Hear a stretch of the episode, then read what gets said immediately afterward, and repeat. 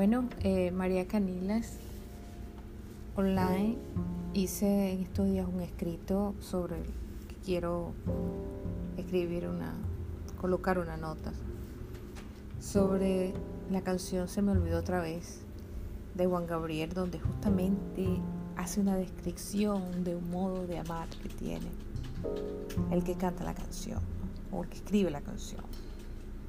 Y tiene que ver mucho con los venezolanos y la salida del país, porque habla del amor de aquí estoy en el lugar de siempre, en la misma ciudad y con la misma gente. Está hablando el que no se fue, el que se quedó. Y pienso que mucha gente se puede identificar con esta canción. Y lo que trato lo que intenté en ese escrito fue que la gente pensara en qué forma, de qué forma ama, de qué forma ama a ese otro que dice que ama, en qué lugar le deja ese amor, porque si se quedó en un lugar,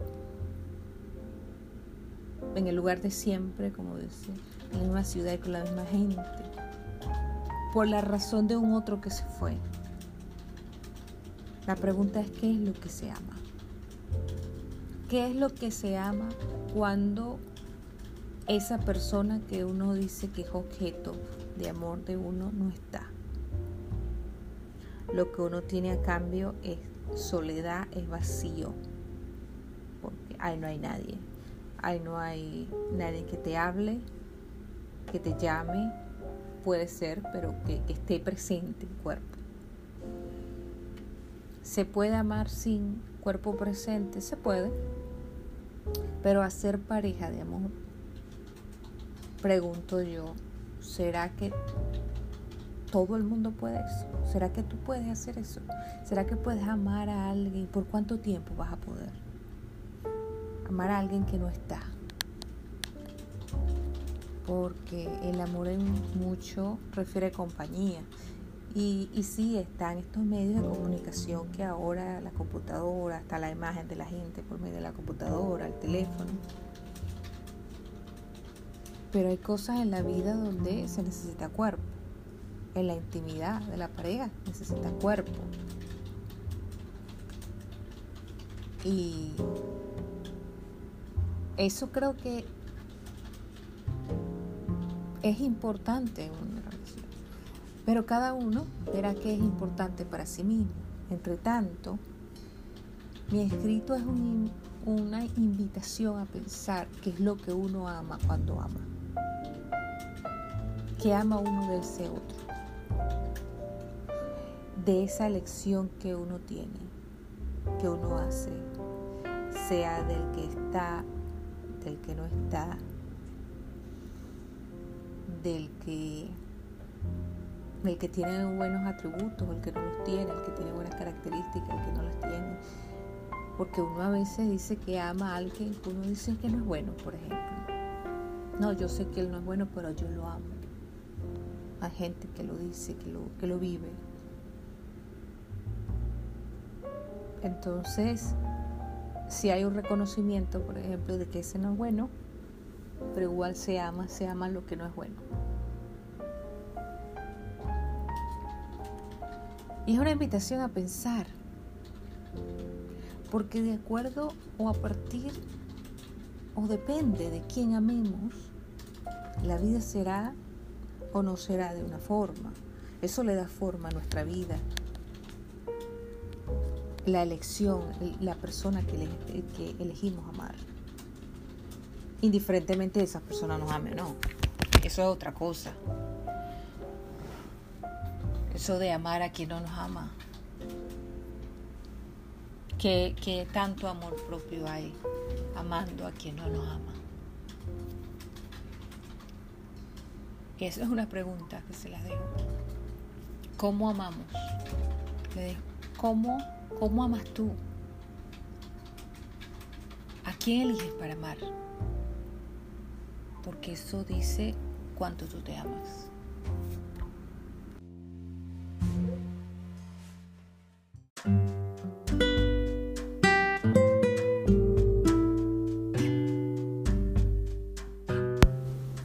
Le va a gustar siempre a la gente que te ama.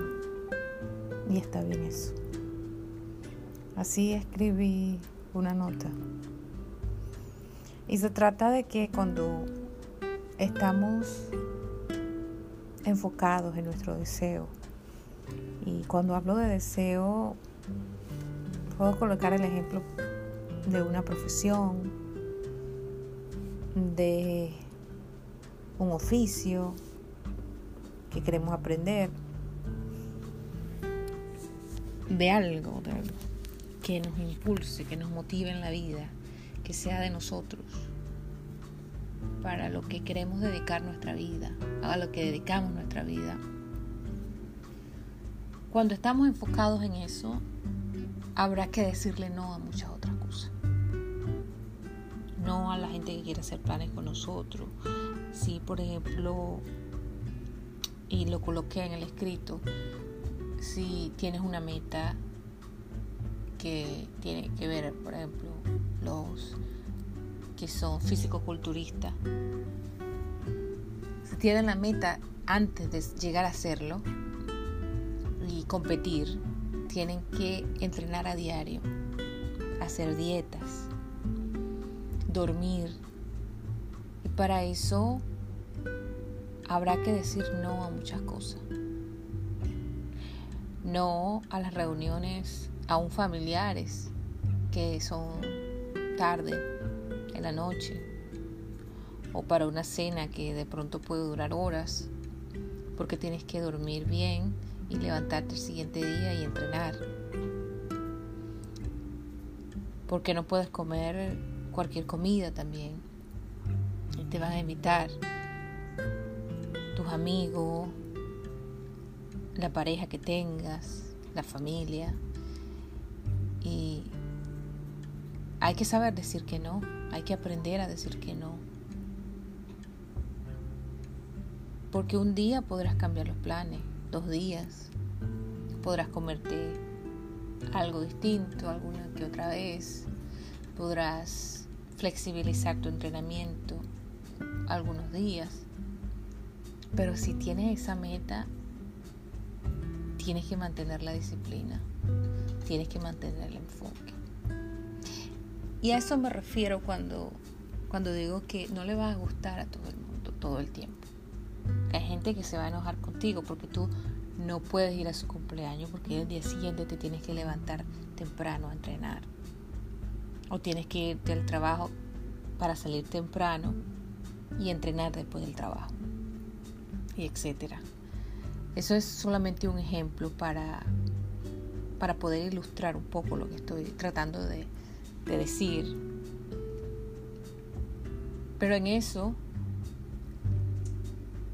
pueden haber muchos conflictos. Es que mi mamá no va a entender que, que yo la quiero aunque yo no voy a ir a esa reunión. O se va a ofender mi abuela. O novio. Etcétera. O eres muy egoísta. Solamente estás pensando en ti. Y es así el camino el camino del deseo, cuando estamos enfocados y deseando algo y organizando nuestra vida para llegar a esa meta, tendremos que dejar muchas otras cosas. No nos podemos agregar al plan de mucha gente de los que amamos. Si alguien tiene planes de que le ayudes a mudar el fin de semana siguiente y tú el fin de semana estás en un entrenamiento fuerte o estás este, en un detox que llaman ahora para que para recomenzar la dieta o para hacer cambios en la dieta o lo que sea, no puedes. Si alguien está contando contigo para alguna cosa, que ya tú hiciste un plan con tu propia vida y con tu propio tiempo, habrá que decir no. Y ese no no significa que no, no amemos a esa persona, no significa que no es importante, pero hay que continuar con la meta propia Y, eso cuesta. Lo que intento decir con todo esto es invitarte a pensar. Invitarte a pensar y organizar y que los demás no vengan con, con sus palabras fácilmente a sentirte, a que sientas algo que no es verdad. Si tú eliges tu meta y no puedes estar en la vida de los otros siempre, no es necesariamente verdad que eres una persona ególatra o egocentrista, como se puede decir. Pueden decir muchas